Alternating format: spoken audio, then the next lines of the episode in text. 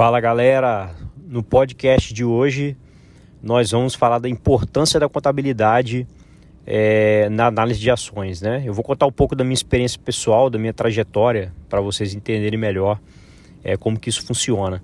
É, eu lembro que quando é, eu estava na faculdade, né? Tinha começado aí na faculdade, eu estava estudando muito sobre mercado de ações e uma das primeiras coisas que eu me desenvolvi é, foi a, a, área da contabilidade. Né? Eu comecei, é, eu lembro que eu li um livro que foi fundamental na minha vida, que se chama Warren Buffett e Análise de Balanços. É, é, um livro muito, muito didático, né? Qualquer pessoa que, é, que não entende profundamente né, a contabilidade é, vai conseguir entender de tão simples da forma como ele explica. E, e ali dali também, além de, dele te ensinar como que você avalia um balanço, ele te ensina o que, que você consegue extrair de importante né, naquele balanço. Então eu recomendo todo mundo ler e aí depois você pode ir se aprofundando é, nas, nas nuances da, da contabilidade, estudando padrões né, internacionais. O, o, praticamente o mundo todo hoje segue o padrão IFRS, né? É, então você é, não, não, não precisa se preocupar muito com isso. Você ao longo do tempo você vai, é, à medida que você for vendo termos, né, quando você estiver analisando o balanço e você for vendo é, é, termos dentro do, do demonstração de resultado de exercício, né, e que você não consegue entender, você vai lá no Google, pesquisa, né, e, e quebra a cabeça um pouquinho, mas você vai conseguir é, com a sua experiência e prática você vai conseguir entender. Bom, vamos tentar primeiro explicar para vocês de forma rápida, né, do que, que é composto um, um balanço contábil, né? Primeiro você tem a parte do, da demonstração de resultado do exercício. O que, que é isso? É você tem receita, os custos, né, é, despesa administrativa, é, é despesa financeira, né?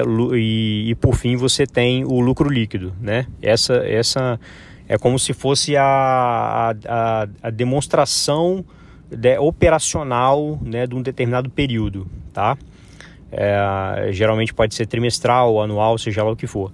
E você tem também o, a parte né, dos ativos, passivos e patrimônio líquido. Ali vai mostrar, por exemplo, os ativos, quanto a empresa tem em caixa, quanto que tem em estoque, né? Esse é chamado ativo circulante, né? É, no, no, no, ativo não circulante, né? Você vai ter lá ativos fixos, por exemplo, né? O, o terrenos, maquinário, etc. E você tem a parte do passivo, as dívidas, né? E o patrimônio líquido é o que? Nada mais é do que o ativo, né? Menos o passivo, tá? É...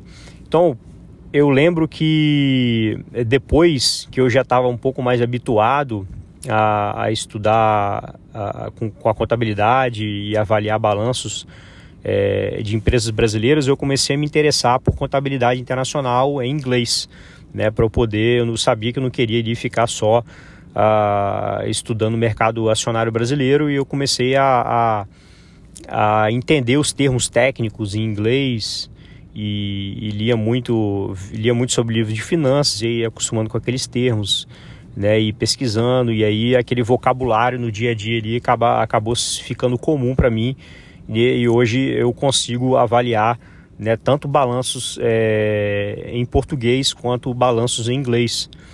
Né, e inclusive depois que eu vim para o Canadá, que eu fiz planejamento financeiro aqui, também é, acabei me, me, me aperfeiçoando um pouco mais né, nesses, nesses conhecimentos.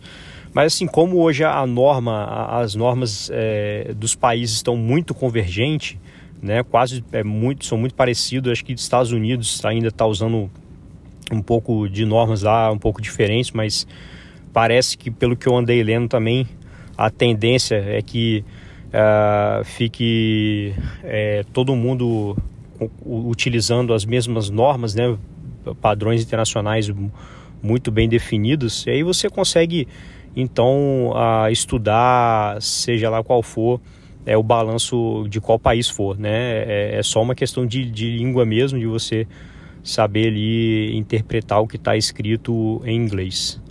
Beleza, pessoal? Então, assim, é, o, o, quanto de tempo eu gasto o, o, o quanto de tempo eu gasto, por exemplo, a, a, avaliando ações, o quanto que eu uso a contabilidade né, na análise de ações. Eu uso é, conceitos de economia, contabilidade, finanças, né?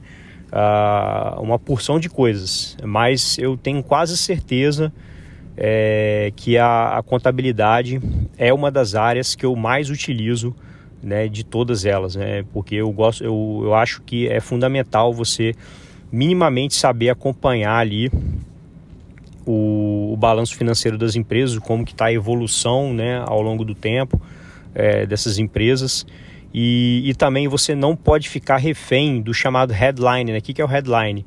É aquela. Quando você abre. Quando você vai no, no, no relatório, né, lá no site de Relações com Investidores de alguma empresa, você abre o relatório trimestral e, e aí, logo de cara, você tem ali na parte superior, tipo, como se fossem os principais pontos, né?